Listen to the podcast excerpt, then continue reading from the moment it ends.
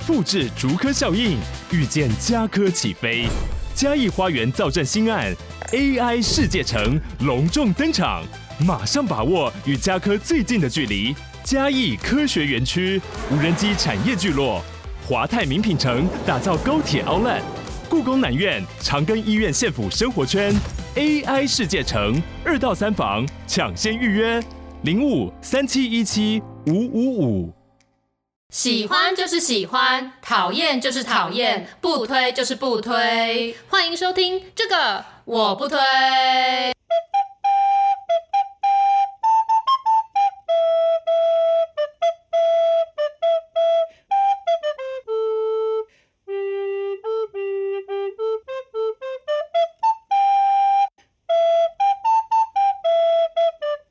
Hello，大家好我是编辑小姐 Yuli，我是瑶瑶，欢迎大家收听最新一集的这个我不推。那因为只要元宵节还没过，其实都算是新年嘛，嗯、对不对？就是对，新年快乐。对 对，所以呢，我们想说，那我们这一集还是来跟大家分享一下我们在过年做的一些事情。好，嗯、好今年过年呢，因为你是在嘉义工作，所以你提前就回嘉义了，对不对？对，我初三晚上就上路了，所以你就是自己一个人开着夜车回到嘉义。对，没错。而且我这样开很孤单吗？就是觉得说大家都还在过年休假，还好。我。我 我对于这种与社会连接需求显然就不是很高，而且我往，因为我从北往南开嘛，所以我沿路超级畅通，然后完全都没有塞车。然后我看对象从南往北的，看一直塞。可是当天呢，就是那天的中午，因为我是晚上才出发，我在验视机家一起吃饭，然后待到大概九点，我确认我的 Google 评估我的车程是在三个小时以内，我才出发。然后我舅舅呢，他也是要从台北回到台南去工作。你知道他们从中午就出发，从台北开到台南开了多久吗？他们开了八个小时，好夸张哦！对啊，然后因为我就知道说一定会塞车，所以我就决定我就在晚上开。对，看到电视新闻说什么现在大家都开七八个小时才会抵达目的地，我就想说幸好我是开晚上，对，没错，因为你提前回到了嘉义，所以你就刚好是初五的时候是没有行程安排的嘛？对，没错，我其实是为了初四那天下去的啦，因为初四那天你知道我们台湾就在过年的时候，我们的一些总统、副总统等等人物其实都会到全台湾的各个庙宇去参香祈福跟汉对发红包嘛，所以就是刚好初四那天是赖清德要来嘉义，我们就是两组人在轮新年的这个工作。那可是因为初二的时候呢，嗯、蔡英文来嘉义了，所以等于是另外一组同事已经有在过年期间上班了。所以我想说，我也不好意思就把两场都丢给别人做，所以我就非常有责任感的在初四的时候就是上工工作这样。所以呢，因为你就是要提前回去工作，那你就跟我说，哎，因为初五还放假嘛，然后你也在嘉义闲着没事，嗯、所以就说要来彰化找我玩。然后我那时候我想说，你怎么会提出这个这么不合理的要求？因为彰化真的没什么好玩的，我不知道。我那时候内心觉得压力好大，因为我真的不知道我可以带你去彰化哪里。彰化除了吃之外，还能做什么？八卦山要看大佛吗？需要吗？然后后来我会想到说，哎、欸，你过去的时候曾经去过台南的一个十八层地狱，所以我想说，对，还是我就来安排说，我们两个过年的时候一起同游十八层地狱好了。因为彰化在彰化八卦山上也有一个这样的景点，但是我一直都没有去过，因为有人说很烂，然后又有就是呃长辈就会说什么哦，那种地方哈都阴气很重，不要随便乱去什么的。嗯、那我想说，反正你也没什么忌讳这种，所以找你去显然是最好的选择。对，没错，没错，我超喜欢去这些怪地方的。对，所以我一问之后，你马上就说好，然后我就想说、嗯、太棒了，我们就安排这样行程。然后呢，我就在初二、初三的时候，就是回我外公家，嗯，然后我就跟我外公，反正就是不知道怎么聊天，就聊到说哦，我朋友就是你呢，在初五的时候来找我，然后我外公就问说、嗯、啊，你要去倒佚佗啊，你要带你朋友去倒啊，我就说嗯，我安排要去那十八层地狱。然后我外公傻眼，他就说：“哎、欸，大贵你要带人去一种所在，是无所在很好去啊。”然后他就说什么去鹿港啦，一直说什么带你去鹿港玩呐，去鹿港老街吃东西。我就说：“嗯，可是可是那个景点很普通，很平常。” 对，跟我听到你问我要不要去鹿港 讲的是一样。我就跟我外公说：“啊，不然的话，你就脏话说鹿港之后有什么地方可以去？”那我外公就是没有回我了，所以我就跟他说。好啦好啦，我们会考虑就是去鹿港玩的。然后结果呢，你出来之后，我一样跟你说。走了，我们要去十八层地狱了。对，没错。而且我当时啊，我在还没有去之前，我一直以为说这个十八层地狱是在大佛底下，就是彰化八卦山的这个大佛底下。Oh. 所以我定位完之后，然后想说，哎，我们要出发的时候，我发现，哎，怎么跟大佛有一段距离？我直到那天才知道说，原来不是在大佛底下，因为我原本一直想说，假如十八层地狱这种是有点阴的感觉，是不是就要有一个什么神明来来镇压它？然后是往下走 才会看到这一些，就是呃地狱里面的东西。这样，殊不知就居然是在另外一条小路，然后爬坡上去。南天宫是不是？对，它是南天宫附设的那个一个一个教育的场所，让大家知道说举头三尺有神明，你做坏事就会下地狱。这样，不过也幸好它不是在大佛底下，因为我们那天也是有绕上八卦山，看八卦山上面真的超级多人，又超多车的，每个停车场都是满位。如果那个地狱是在大佛底下的话，那你这停车的地狱，你会永远都进不去。我们两个就不用看了。那我们那天去那个景点的时候，啊、我原本还想说，嗯，我就先 Google 一下好了，然后就发现，哎、嗯，去的人其实都给蛮高的评价哦。对啊，就是看来会选择去这个地方玩的人都觉得赞誉有加，就说，哎，是一个很不错的 B 级景点这样。然后我们那天去的时候，哎，果然也还是有几辆车子停在那边，也要去参观，就是要一起去地府走一遭这样子。对对对，没错。然后那他现场呢是需要买票，就是一张票是五十元。如果大家想要看现场里面的画面的话，可以看编辑小姐的 IG，你有拍一支 Reels 的影片。对，没错。大家都可以去看看。那我们想说，因为影片呢只剪两分钟左右，所以在我们今天的节目上面，前面可以先跟大家分享一下，你去过这两个十八地狱，然后对于里面的一些装置摆设，然后做一个比较好了。因为毕竟我没去过台南的。嗯哼，好，我觉得两个要比起来的话，其实两个的规模差蛮多的哦。对，因为麻豆代天府这个庙本身的规模就比南天宫还要大很多，所以其实要讲说整个壮观跟那个震撼的程度，还是麻豆的那个比较震撼。而且麻豆那个，它是连它的整个内装都会做成像那种刀山油锅的那种灯光什么，就是它其实是做的更完整。南天宫这个虽然它细节是做的蛮多的，可是你还是可以感受到你是在看一个展览的感觉。可是麻豆那个你会真的有你走在地狱里面的感觉。对，所以所以下次你有兴趣的话，我可以再带你去麻豆的那个。那不过我觉得比较有趣的一点就是麻豆的那边有一个地府十八层地狱，你可以这样整个看完之后呢，它还有一个地方是天堂天。国哎、欸、还是什么我忘记了，我忘记什么词，反正就是它其实是还有附一个好的，然后大家都不想去看那个好的，因为就很无聊，没什么。对对。然后可是呢，南天宫这个十八层地狱，我觉得它除了地狱本身之外，它上面还附有一个类似鬼屋的一个装置，就它上面有一个叫做什么魔界奇谭，然后那个魔界奇谭其实里面，我本来以为它里面会有故事，结果其实没有，它完全就是各种很逼急的吓人的装置。大家去我的那个 reels 看就可以看到，例如说有人头会飞起来啊，然后猫头鹰会。亮红色眼睛啊之类，然后有有一个那种恐怖惨死的女的会从门里面出来，就是它其实有个类似鬼屋的装置，对。然后因为大家知道这种十八层地狱的装置通常都会搭配一些机械的动作，例如可能就会就是上刀山，可能就是有人拿刀在砍那个人呐、啊，然后拔舌地狱就会有人在拔你的舌头这样，然后旁边会有就说明。那南天宫比较可惜的是，它地狱那边有很大一部分的装置是故障的，就是你对对对，就是你看到它有轨道，或是你听到它有声音，可是它就是没有动，然后贴一个故障。啊，但是麻豆其实也相去不远啊。那个麻豆代天府的地狱也有很多地方故障，或者是那个灯就是亮不起来，所以你就看不到。对，对所以就是这个修缮的问题是两个地狱都有的，所以可能希望这边可以再补强，让它看起来更恐怖。对，但是奇怪的是，鬼屋的部分倒是每个装置都运作的还不错哦。就还有像有一个桥，有一个桥，就你你走上去，那个桥就会开始晃，你知道那个是真的会吓到人。如果你没有意识到它会晃，就是它用的有点像是那种地震体验车的那种技术，上面还有个头会掉。下来这样，对，其实它的鬼屋做的还蛮不错。然后这个鬼屋之外，它外面也有一些展览，是一些就是比较一般的故事，例如说什么唐三藏被蜘蛛精抓走的那个场面，这样子，就是它有些类似蜡像的那种。对，但是我觉得我逛的蛮开心的，而且我们还重复逛了很多次，为了要拍片。对，第一轮是自己逛好玩的，第二轮是看景取材，然后第三轮是正式拍摄的。我觉得那个工作人员应该想说，这两个女的为什么要看那么多次？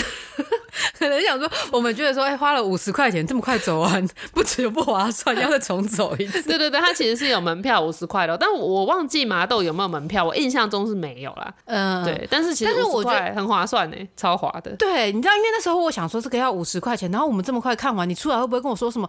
我觉得这个景点很烂，这样子。就我你知道，我那时候内心真的想着说，你会不会觉得这个真的烂到哭，然后还要花钱，那么多机关都不会运作，结果你出来居然跟我说。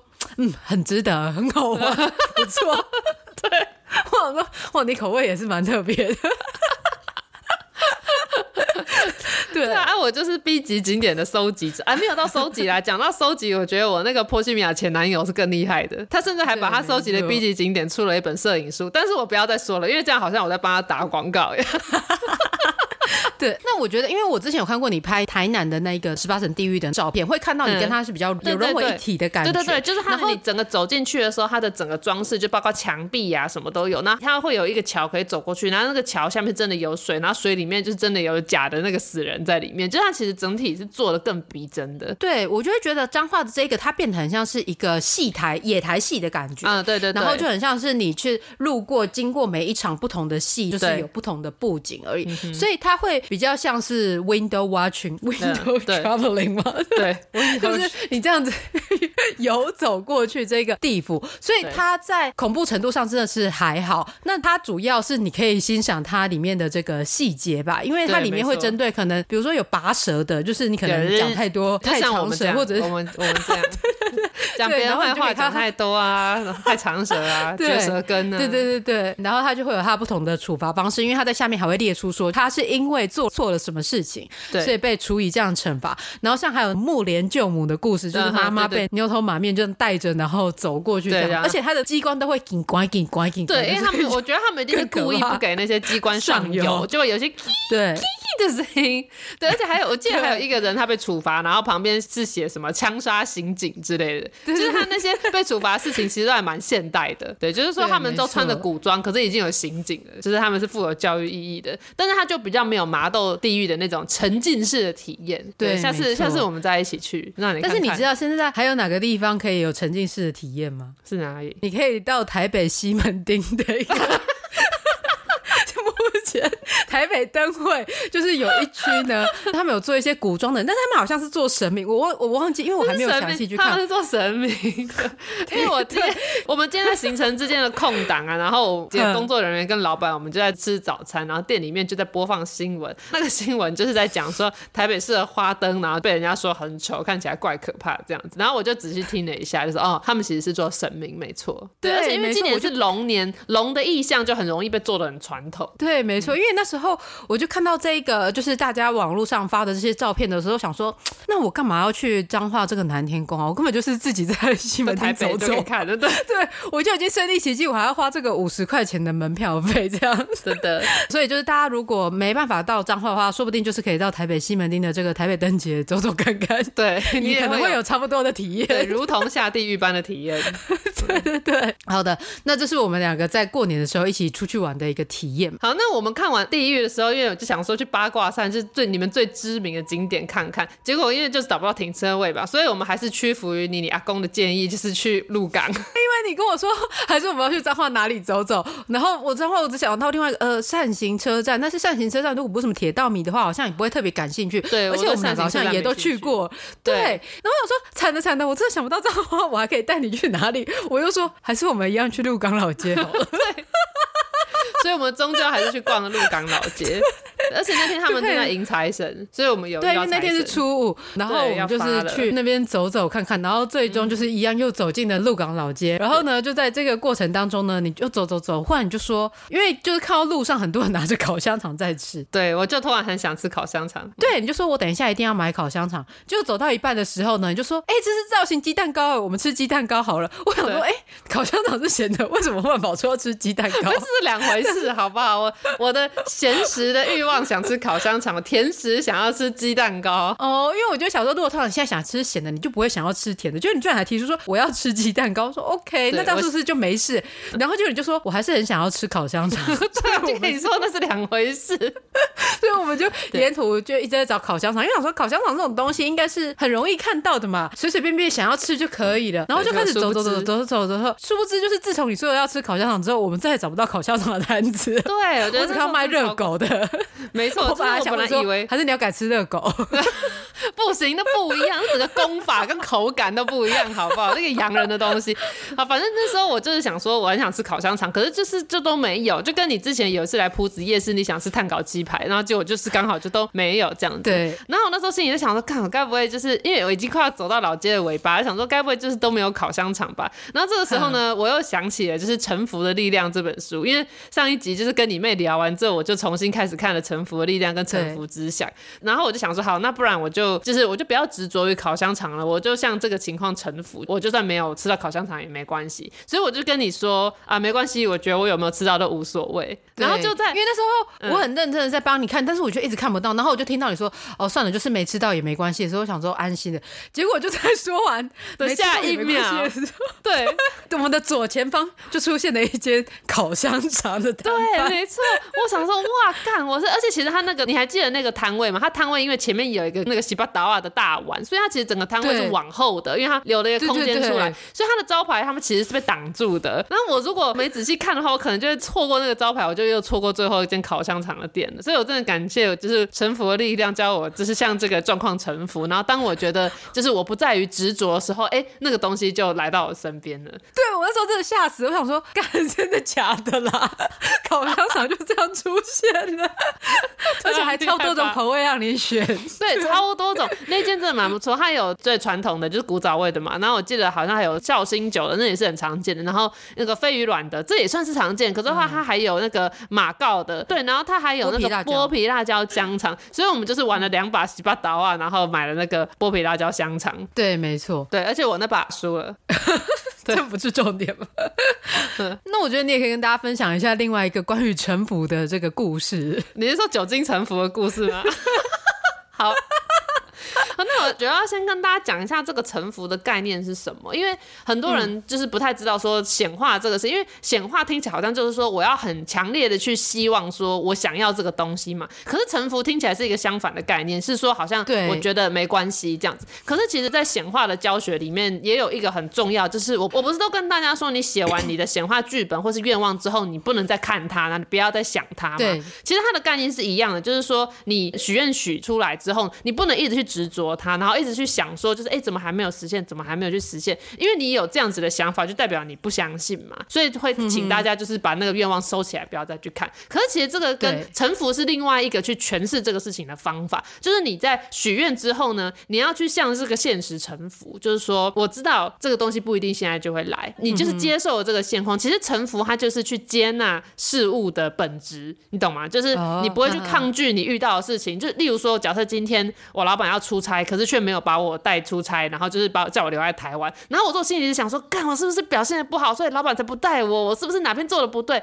那就代表我没有向这个状况臣服。可是今天如果你转念，你如果你有学会臣服的话，你就会静下心来去把自己的情绪跟这件事情去分离。你知道重点是把情绪跟事情去分离，因为老板没选到你，你会觉得很不甘心嘛，想说我表现的有比别人差吗？然后就陷进这个想法。然后可是如果你有学习臣服的话，你就知道怎么去分离这两件事情。就说为什么老板没有选我去出差，我会这么不开心，是因为我把老板选我一起去出差，跟我的工作是否受到肯定的这个概念绑定在一起，绑在一起。呵呵，所以我觉得老板没选我是老板不肯定我。可是当我仔细去想想说，其实这个出差也就五天，那我在台湾我一样有我的工作要做。这个出差真的有去影响到所谓大家对我工作评价的表现吗？老实说，其实是没有的。可是因为这个事情的发生，我们的大脑就是很自然而然的把它跟老板的肯定给连在一起。所以我才会因此而那么在意。然后当你想通这件事情之后，你就不会对于说我没有被选上去出差，然后会那么的不开心。所以就是啊，我就像这个我没有要出差，我就像这个现况臣服，这就是比较像是臣服的概念，就是你接纳这个事情这样。然后当你心可以达到这样子的状态的时候，你的显化会更加容易，因为你就没有那个执着，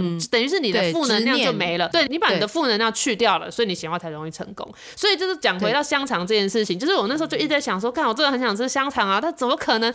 我怎么可能那么衰小？看我来逛老街，结果竟然买不到香肠，有这种事吗？那可是我因为执着于觉得自己很衰小，然后所以我等于就是有了负能量，就始终都没有办法显化，就买不到香肠。可是当我想说，对，其实也无所谓嘛，因为我如果想要吃香肠的话啊，嘉义也买得到啊，我何必一定要在鹿港老街吃？所以就是我就臣服了，我就向这个现况臣服。对，然后下一秒那个香肠就出现了。那我在读这个书的时候，我后来有把它应用在另外一个我觉得很神奇，就是因为像前阵子过年的时候，我跟厌世姬跟我们另外一个朋友一起在他们家喝酒。那因为我之前过去是一个几乎不喝酒的人，我在以前都跟大家说哦，我就是都不喝酒。可是因为我现在呢，因为我在做政治相关的工作，应酬场合多，所以其实当我做这一行的时候，我就告诉自己说，好，我从今天开始，我就是一个可以喝酒的人。那所以我就开始有在喝酒，但是我喝酒就是有个模式，因为我就一直觉得说我酒量不太好，是因为我们家的人。啊，只要喝酒了之后脸就会红，所以就是说我们只要喝酒就很明显。那我之前有去查说为什么有些人喝酒脸会容易红，但是像留美闺蜜黄小姐啊，她就是喝了酒都面不改色。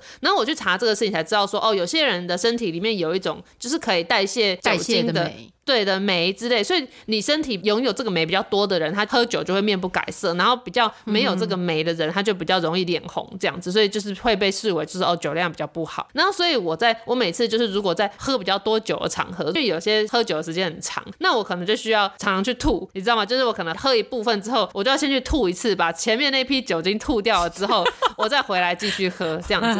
然后我就一直也没有觉得说这个模式有什么不好，因为你这样那大家都会说说啊这样很伤喉咙、伤食道啊什么东西。胃食道逆流之类，但我那时候想说，哦，我找出了一个方法，是虽然我的身体没办法接受那么多酒精，可是我还是可以用这个方法，让我可以在那些场合里面维持着优雅，可以喝到最后。对，然后所以我就一直这样。然后那一天就是我到厌世姬家，而且我们都混酒喝，因为我们大家都带不同的酒，有人带清酒，有人带了 波特酒，有人带红酒，这一大堆。然后就喝一喝之后，我就跟厌世姬说，嗯，我要去借你家的厕所吐一下，这样我才能够再喝下一轮。然后厌世姬就说，好好好，你赶快去。所以我就是去到他家的厕所，然后就在他家厕所，然后把他门关起来，这样我就坐在马桶前面，然后准备来帮自己有点像催吐这样。然后我在这时候，我就突然想说，我为什么一定要来吐？就是。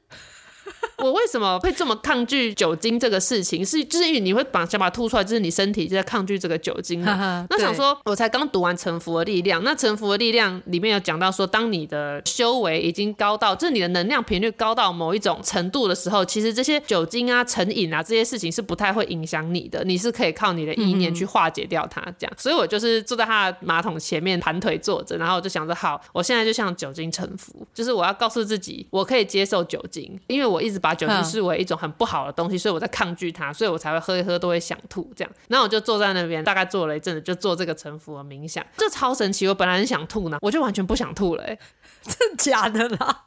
对啊，然后我都想说，哎，干，我真的不想吐了。然后所以我就站起来走出去这样子。然后那时候厌世姬就说，哎，你吐完了？我都说，嗯，对，因为我不想要解释说什么我在你的厕所做了沉浮的冥想，我向酒精沉浮之后我就不想吐了，因为我觉得看这超智障。就虽然说厌世姬也有在了解吸引力法则，可是因为现场还有别人，我就讲这个话显得我是疯子，所以我就跟他说，对，我已经吐完了这样。所以厌世姬，你都听到这边，你就知道我那天并没有在你家吐了。我在你的厕所进行了沉浮的冥想，你就是把负能量吐完了啦，就是换一个东西这样子。对，没错。但是这个这个事情当然也要看你怎么想，因为有些人觉得酒精的确就是不好的，嗯、我为什么要向酒精臣服？但我觉得我向酒精臣服之后，我我后来再喝，我也都完全都没有觉得不舒服嘞。对，就很神奇，就好像有时候是想法的问题，是不是？对啊，就可能我心里一直想说，哦，我不太能喝，我不太能喝，我喝多了会头痛，我喝多了会吐，我可能真的就会这样。哦、而且那天一起喝的另外一个朋友，嗯、他也是以前跟我们一起工作，然后他以前就是看我都不喝酒，然后如果喝了之后就会开始头痛想吐，他就说，哎、欸，你现在你去嘉义工作之后，你酒量怎么变这么好？就你竟然可以这样喝，对。然后我就说，对，我用我的意志力改造了我的身体，我现在可以喝这样。那这样看来之后，我们就是也可以一起去吃居酒屋跟喝。可以，可以，可以。对啊，对啊，就很神奇啊。那我觉得，如果要测试说我是不是真的因为像酒精臣服了之后，所以有办法这样喝酒，下次就可以试试看喝高粱。因为我跟着跑团这么多，我唯有高粱就始终无法 handle，因为它可能太烈了。然后就是 因为像平常我们就是大家跑团可能喝个喝个啤酒之类的，然后或者是如果是比较就是餐会那种比较正式，可能喝个红酒什么香槟那些都还可以。可是唯有就是喝到高粱，我就特别容易不舒服。就即便我内心一直在告诉自己说我没事，我一定可以代谢掉高粱。高粱我真的没办法哎。而且通常在喝高粱的场合，大家都要喝到超嗨的，所以就是之前还有发生过，是一大群人，然后我们就是在山上，就是那是一个那个跨年的那种晚宴，所以是一个很轻松的场合。然后就是现场所有人就喝多了，就不知道谁开始起哄，就要我们打通关。你知道打通关是什么吗？嗯嗯、就是对，就是一整桌人，然后你逐桌去敬酒，逐桌是逐个逐个敬酒，对对对。然后那时候就是我老板就是也都说，那叶里跟那个台北杨小姐都很能喝，来来来打通关这样子。那老板他自己当然可以打通关没问题，因为他酒量超好。然后台北杨小姐也可以打通关没问题，她酒量也很好。但我那时候看到就是桌前就是是那个高粱，我想说，看这个我不行，我等下就是要是吐个板桌的话，那怎么办？太丢脸了。所以那时候也是因为我旁边坐的那位宾客呢，他也很机警，然后他也是不太能喝，所以我们两个就商量就说好，现在因为高粱是透明的嘛，所以其实你远看跟水分不出来嘛，所以我们就马上跟对我马上跟饭店人要了一个空的公杯，就你知道高粱不是都要把它从倒到一个公杯里面，然后再分到小杯吗？我们就马上要了一个空的公杯，然后就在那个公杯里面倒矿泉水。那个时候就是台北杨小姐先开始打通关，然后她躲不了，是因为她就坐的离我们比较远，所以我们就救不了她。反正她打完通关之后，我就被叫起来说换我，然后我就前面几杯呢就给大家看说，哎、欸，我是倒高粱哦，然后后面我就偷天换日，就是换成那个装白开水的公杯，所以我后面几轮全部都是用白开水，然后全部喝完之后，只有我跟我旁边那位女士知道我们其实是在用白开水，然后大家就说什么哇厉害啊，不愧是就是就是县长身边的人，啊都很会喝啊之类的，所以我觉得大家就是如果遇到高粱的场合的话，你不妨早早就跟工作人员要一个空的公杯跟水。但我觉得那是因为你那个场合刚好有机会可以做这件事情。对，我那时候觉得说哇，我们两个真是机警啊。对，因为我那时候有一次就是去呃金门工作，然后那时候呃 合作在金门恐怕是躲不掉吧。而且我去工作拜访的地点就是金门酒厂，所以呢。所以呢，那一天就是工作结束之后，他们就一直执意要留我们下来吃饭。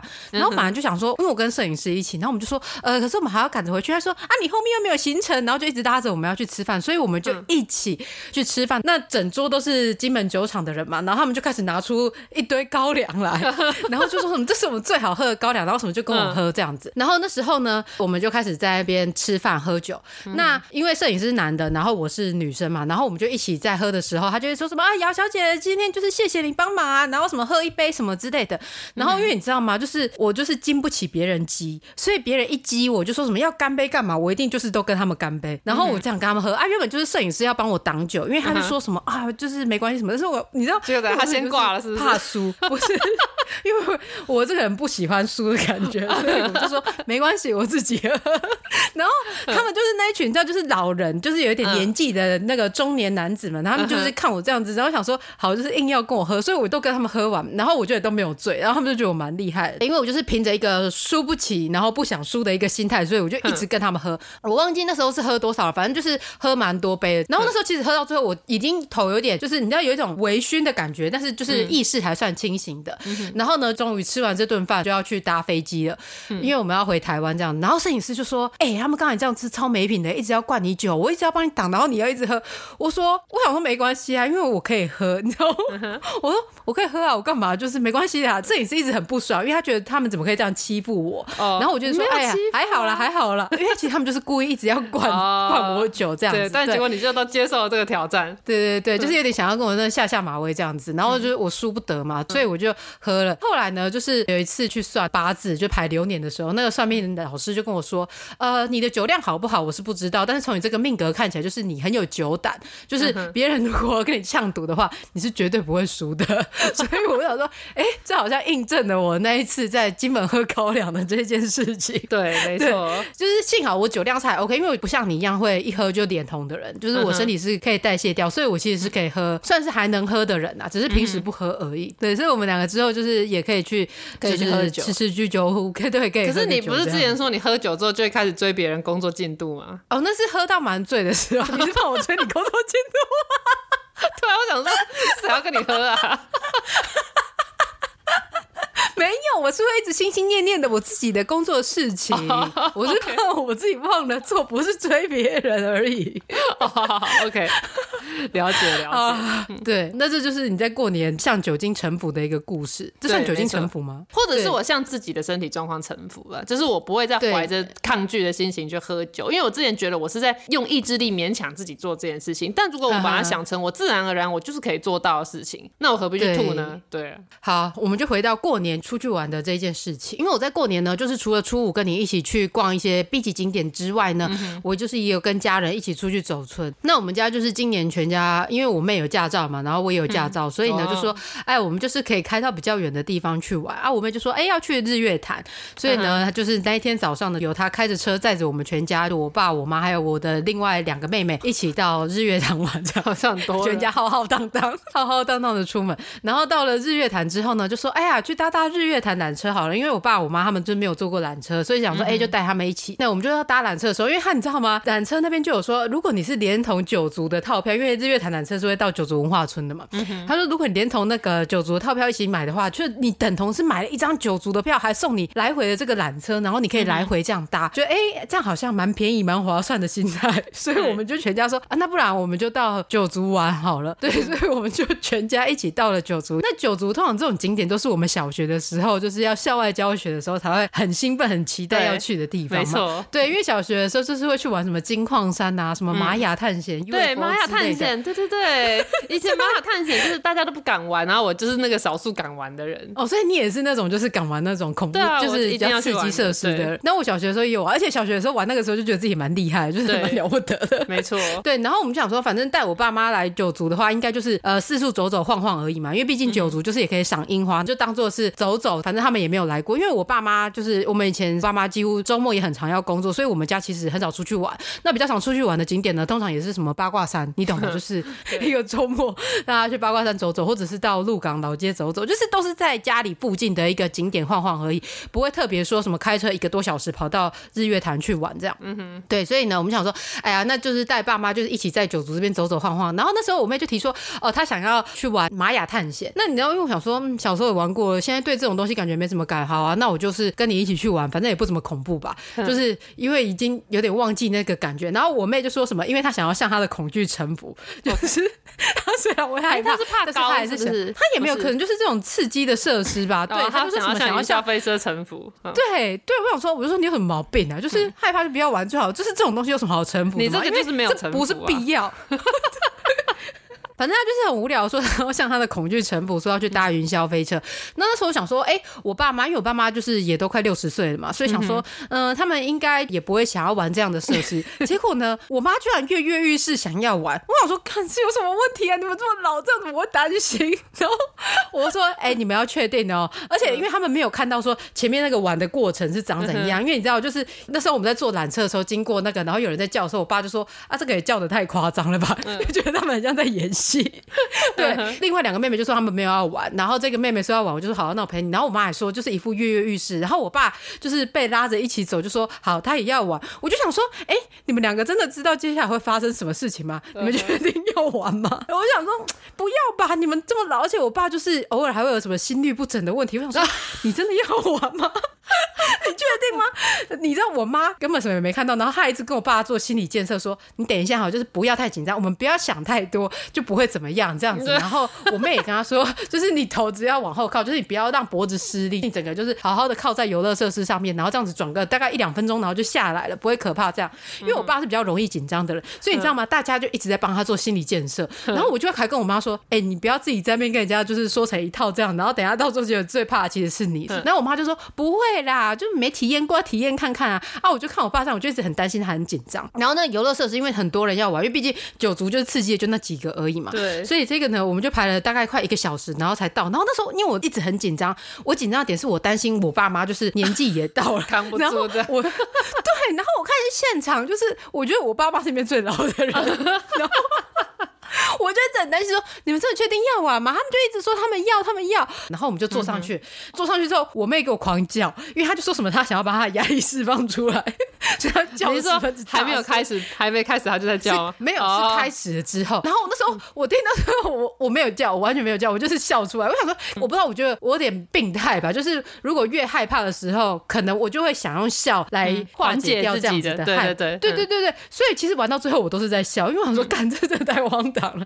然后我就很担心说，哎，我爸妈下来之后会不会怎么样？这样。结果游戏一下来结束之后，我爸一直说很好玩，然后我妈脸色苍白，然 后我说，就跟你说。没有这么容易了吧？我妈就一直说，就是她有点晕，这样，所以我们还在旁边歇息了一下。我爸就说，我没有想象到会是这样子，啊，想说怎么都还没有换完。然后我妈就说不喜欢那种，就是往下冲的时候脚是没有，就是你会有一种离心力，就是离心力的感觉。玛雅探险是脚是悬空的，对不对？对对对对对。但是不管你有没有悬空，就是你在那种掉下去的时候，你都会觉得没有踩到东西的感觉，即便你脚上是踩着东西。是。对我妈就是后面她就也没有想再玩其他，就是太过刺激的游乐设施。反倒是我爸，你知道，我爸一副整个就是玩心大开，他就是做大怒，然后再去玩，呃，没有玩大怒神，就是另外玩一个，就是那个叫什么，嗯，水立方嘛？还是什么？就是是有水的，然后也一样会有那种补充下，对对对，然后跟倒转啊什么之类的那些游乐设施，对，所以我爸后来就是又去体验了这些的游乐设施，他就玩的十分之开心。我想说，就是哦，也是很特别，因为其实我一开始最担心的是我爸，我担心我爸就是比较神经质的那个性格，他可能会很紧张，然后就。导致他觉得什么身体不舒服，结果实际上到时候发生不舒服的是我妈。对，然后 我爸一直四处玩。感觉好像弥补他以前没有玩过这些游乐设施没有玩到一样，对对，所以我就想说，也是一个不错的体验啊。因为玩完之后，我爸整个就是很开心，然后很兴奋的，而且他一直拿着手机在拍照，你知道吗？因为九族上面不是有很多的那个樱花开了嘛？对，我爸就一直在说什么哦，这个我有拍，这个我也有拍，然后我就在后面一直拍我爸在拍照，因为我爸就一直在那边构图，然后在那边看说嗯要怎么拍比较好，他就玩的十分之开心这样子。然后我就问我妈说。哎、欸，那你之后还想要玩云霄飞车吗？我妈就说有体验过就好了，就是她臣服了，没有想，对对对。啊，那你妹呢？我妹就是因为我那天我后来我就跟我妈一起，然后我妹就陪我爸一起去玩各式各样的那种云霄飞车，oh. 对，所以我想说，嗯，这也是一个带爸爸妈妈出去蛮不错的体验，就是让我爸玩到他以前小时候可能没玩到的游乐设施，也蛮新鲜、蛮有趣的啦。对，你尽了孝道，对，但是我就是蛮意外说，哎、欸，我爸会这么的喜欢这样子，因为我一直以为就是我爸是属于比较呃，就是他比较容易担心，你这样听 他听着不会开心哦。对。就是他比较容易对什么事情还没有尝试的时候，他通常是会选择先拒绝说不要的人。嗯、然后想不到就是他踏出了他的这个舒适圈，然后进行了不一样的挑战。我也觉得哎、欸，很赞这样子。对啊，不过带爸妈出去玩，我觉得是蛮有挑战性的，真的。因为我觉得就是像呃，我一直想说要带我爸妈出国，然后那时候是在疫情前的时候我就有这样的规划。嗯、但是我想到这个之后，我想说嗯，但带爸妈出国也不能太累，所以我那时候就是开始要找旅行社，然后安排。结果想不到就是疫情爆发，所以这件事情就是拖了一段时间都还没去。然后结果去年的时候呢，我的大学同学他就是先带着他爸妈出国。那我就问他说：“哎，那你是怎么带你爸妈出国玩的？你就是跟旅行团啊？因为我就觉得跟爸妈出国的话，他们感觉不能走太长的路啊，所以通常就是是跟旅行团的话就不会太疲累嘛。然后而且全部人大家都会帮你把事情安排好。然后如果有问题要申诉什么，你只要对旅行社这边讲就好了，你不用自己负责。对，然后还要安排爸妈的一些食宿啊什么的问题。结果我朋友跟我说他安排自由行，我就直接给他一个 respect。我想说，哇塞，就是你居然带着爸妈出去，而且还是自由行。然后他还有哥哥，但是他哥哥没有参与这次的行程，所以是只有他一个人独挑大梁带爸妈出游这样子。整趟的旅程过程呢，就是他晚上的时候会发发现动，然后就问他说：“哎、欸，一切还好吗？”他就说：“我做的最明智的抉择就是帮我爸妈订一间房，然后跟帮我自己一个人订一间房。嗯、晚上他就有休息的时间，对，没错，可以发发现动，然后呢，可以讲讲这些的行程，可以缓解他早上的一些压力。因为他说带爸妈出去玩的时候呢，最麻烦的确就是爸妈可能问说什么啊，我们接下来要干嘛，然后要去哪里啊？这个地方没什么，我觉得就是跟我们台湾的什么什么什么东西很像。他就想说，啊，你那天出来玩的，然后你还一直讲说这个地方跟哪个地方哪个地方一样，就觉得就很烦这样子。对。然后因为爸妈就是很常会一直问说什么啊，接下来要去哪要去哪的时候，那我朋友呢就十分之厉害的，他在要出门之前呢，他就特别做了一个 PDF，就是把全部的今天接下来什么。行程规划要去哪里，通通都写在这上面。所以他就跟他妈说：“我在 PDF 上面不是有写吗？” 所以后来他变得很像在考试的，问他妈说：“那我们接下来要去哪里？我们接下来要干嘛？” 然后妈妈就会开始背出他在那个什么，就是他给的档案里面有写的这些行程。所以爸妈就不会一直烦他。对，对他就是有规划好行前说明会。对，然后说我们都已经讲过了。对，所以你再一直问，就代表你没有认真在听。哦，这个真的是高招哎！其实你就是做周全一点嘛，因为像有些人就觉得说啊，好麻烦。可是你如果觉得前面这件事麻烦的话，那就是后面你要一直重复的回答。对，要前面有把这个动作做足的话，你后面你就是更有底气可以跟人家说，哎，我前面就跟你讲过啦，这样就变成好像别人欠你一样的。对，所以他就是后来回来之后，他爸妈就是对于他的那个行程规划就蛮满意的。然后他哥就恨恨的跟他说，哎，你把这个标准值拉这么高，那他之后要出去玩的话，我这样子很难做事。对，就是在公司里面，你做的好的同事还要被人家抱怨说什么，这样凸显了别人的懒散什么之类的。对，就是妹妹不小心把这个标准直接拉到满，就是整个是一百分的行程，哥哥下一次只能拿出一百二十分的行程。对，不然就会被爸妈说会被拿来比较，说哎呀，上次那边规划怎样怎样，啊你怎么都没有怎样怎样。对，没错。嗯、所以我就是蛮敬佩我朋友的。但是虽然我朋友做的这些，我还是觉得说带爸妈的话，我还是会想要跟团，因为这样子最方便。没错。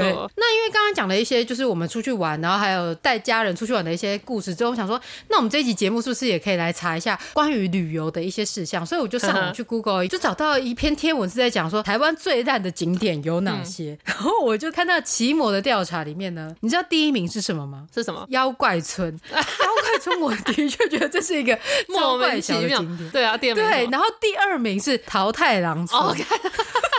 就是你都是会超级问号的景点，因为这两个景点感觉都是跟日本，有点像是在学日本的一些景点。没错，所以我想说被评为最烂景点，这应该也算是当之无愧吧？对啊，因为那个东西就是你你放在那边根本没有什么正当性啊！我就是不懂为什么我要有个桃太郎村在台湾？他妈是这样？是我们是鬼岛是不是？哎、欸，还是如果是这样的话，那 还蛮合理的，因为桃太郎要去鬼岛杀鬼嘛。啊，对，突然 make sense。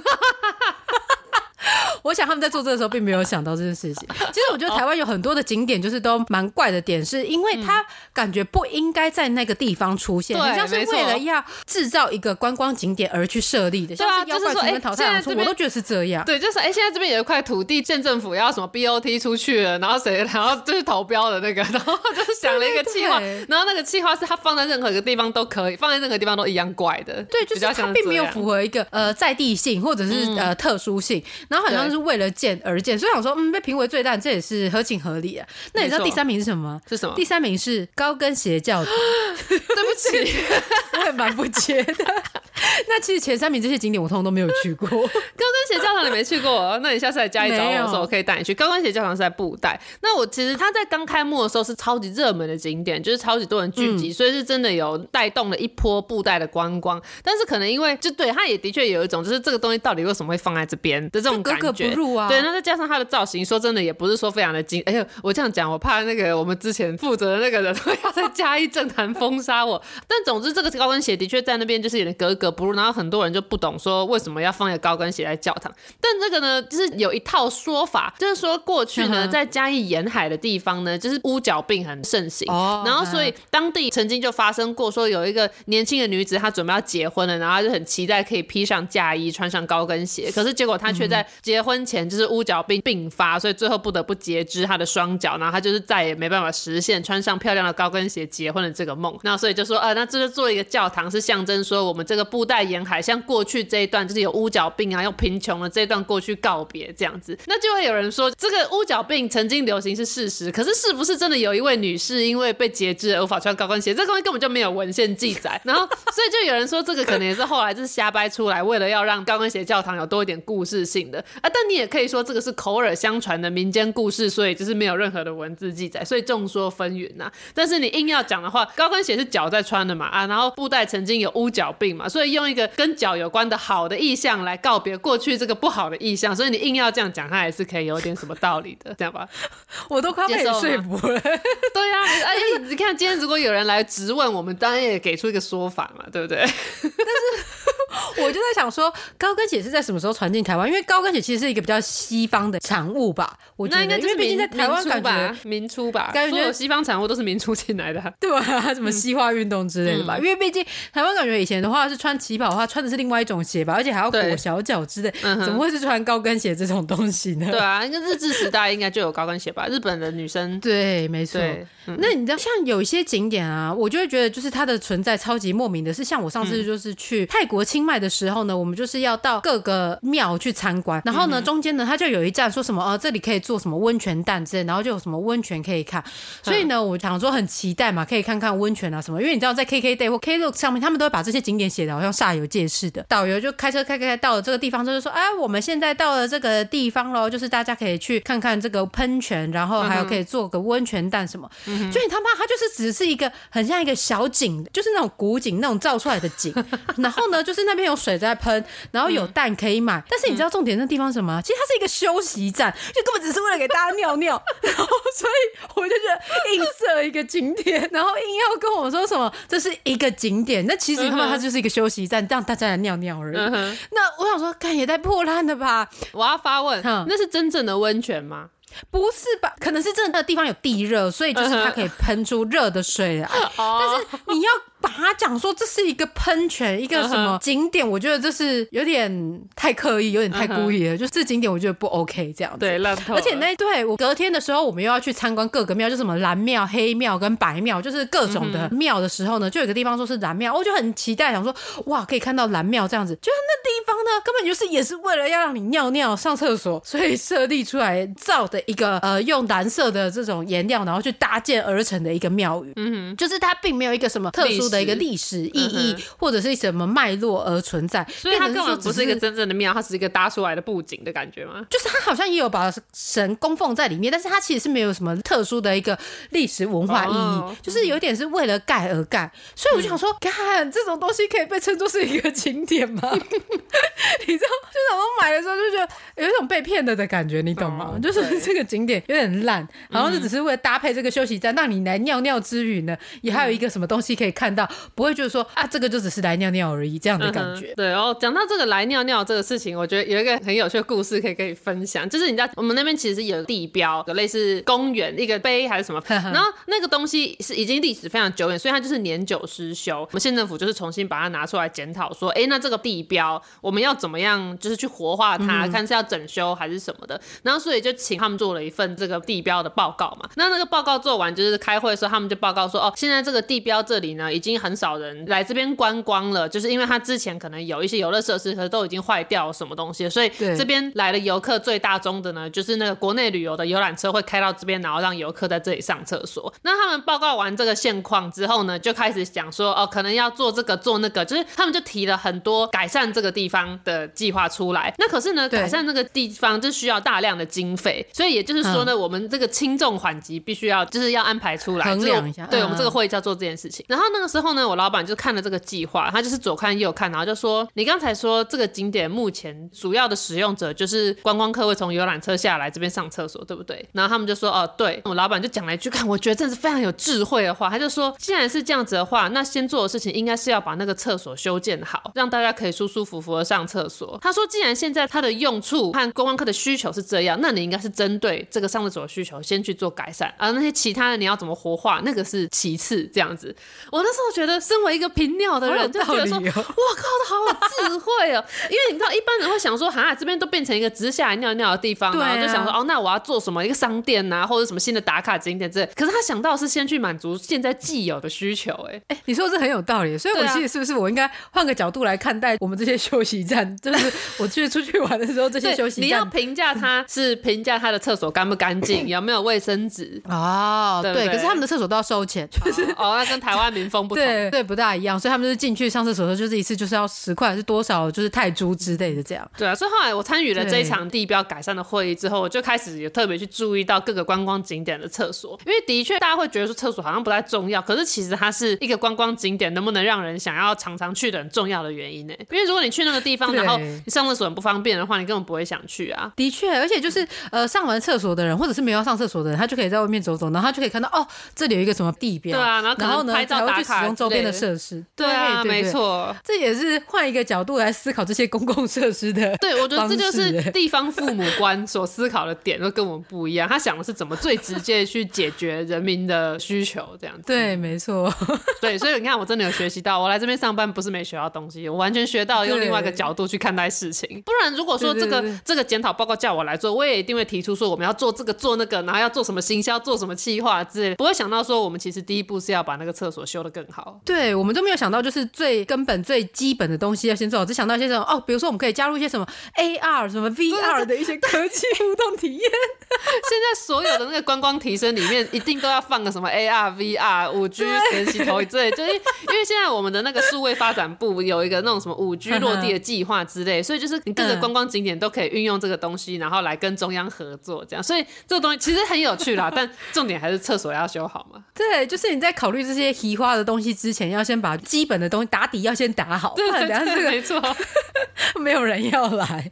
对，那我们今天节目就是其实录到现在也是差不多，呃，也蛮长的一段。但是我想说，最后还是想要，因为我觉得你好像去过蛮多这种 B 级的景点，没错，以及一些蛮有趣的 B 级景点，想说也可以跟大家分享一下。如果大家喜欢这种景点的话，就是也可以去看看。对啦，啊，但当然话说回来，还是感谢那一位波西米亚艺术家前男友。他就是为了他的那个摄影计划，他妈的，我跟他去超多这些怪景点。那但是他在他带我去的所有这种怪 B 级景点里面呢，我就是特别推荐一个，就是那个花莲的丑米奇，就是大家在花莲我也有去看。花莲有个地方叫做美伦山，然后美伦山，我觉得它跟那个八卦山有点同样的概念，就是那个山上呢，就是一个当地人会去休闲娱乐的地方，然后有不同的设施，有公园啊什么，有厕所这样。然后就是它有一个很怪小的米奇，就是它明明明显就是山寨版迪士尼，一定是过。去版权概念还不盛行的时候，有人想说，哎、欸、呀，不然我们在美仑山那边打造一个就是台湾版的迪士尼乐园，然后就是做了一个米奇，然后做了四不像。然后其实美仑山那边呢，你走上去，除了那个丑米奇之外，在它的沿路上也会看到一些很很丑的动物的雕塑。对，然后就是猎奇嘛，猎奇品味比较特殊一点，呃、品味比较特殊，然后眼歪嘴斜，有点好笑，然后再加上年久失修，所以就会也带一点恐怖感的一些很好笑的动物的雕像啊。因为前男友的计划就是在拍这些东西，所以我真的是你想全台湾的这些丑怪动物，我真的都我看的应该就是就是除了他以外，就是我看最多吧。看就是我我也不确定我在锻炼其中到底收获了什么。对，所以蛮多的。我还会有搭帐篷的技巧。当你没钱的时候，你要到野营。对，没错。所以美仑山除了跟那个丑米奇打卡之外，你还可以再走进去那个园区，然后去看看路边，它有些什么袋鼠啊、斑马啊之类的，都因为很斑驳，所以就看起来就超怪的。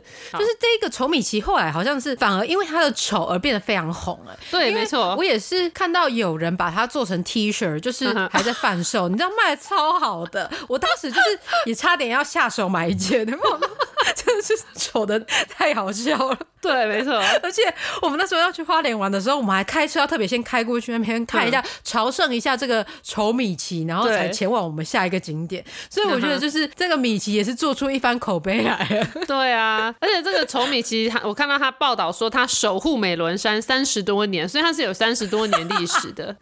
OK，所以他其实就是也算是一个蛮具代表性的呃一个地标了。对，而且他红起来之后，他们还有帮这个米奇清洁，就是用那种高压水柱去刷刷刷，就把他那个 斑驳的东西给洗掉。这样，那还有另外一个我觉得不错的怪，也不是不错怪，就是比较有趣的景点是桃园的虎头山公园。大家知道这个，我不知道为什么这各个县市都会有一个什么什么山，然后里面就是一个公园，然后聚集很多设施，虎头山、美仑山呐、八卦山呐，啊，台北还有白果山，在白顶还有一个白果山。哦，啊，台北可能因为可就阳明山吧，因为我们是盆地，变成那么多山。但是你知道吗？其实就是八卦山跟这什么白果山这些，他们其实都不是山，因为他们其实只是一个丘陵。对，他们就是一个高 高起来的小山丘。那虎头山可能海拔还稍微比较高一点。那虎头山它也是有一些奇怪的动物雕像，但是它那个动物是恐龙。你知道，其实台湾不知道为什么在各地都有类似恐龙公园这样子的地方，像那个通往烘炉地的山上，其实也有恐龙，就很多人会去拍那个东西。然后虎头山也是一个有蛮多恐龙，可是虎头山感觉知名度比较低，所以我那时候在查恐龙景点的时候，虎头山我就没有查到。然后是到那个波西米亚前男友带我去，我才知道说，哦，这里有恐龙。那边也蛮有趣的，有公园，有恐龙这样。哦，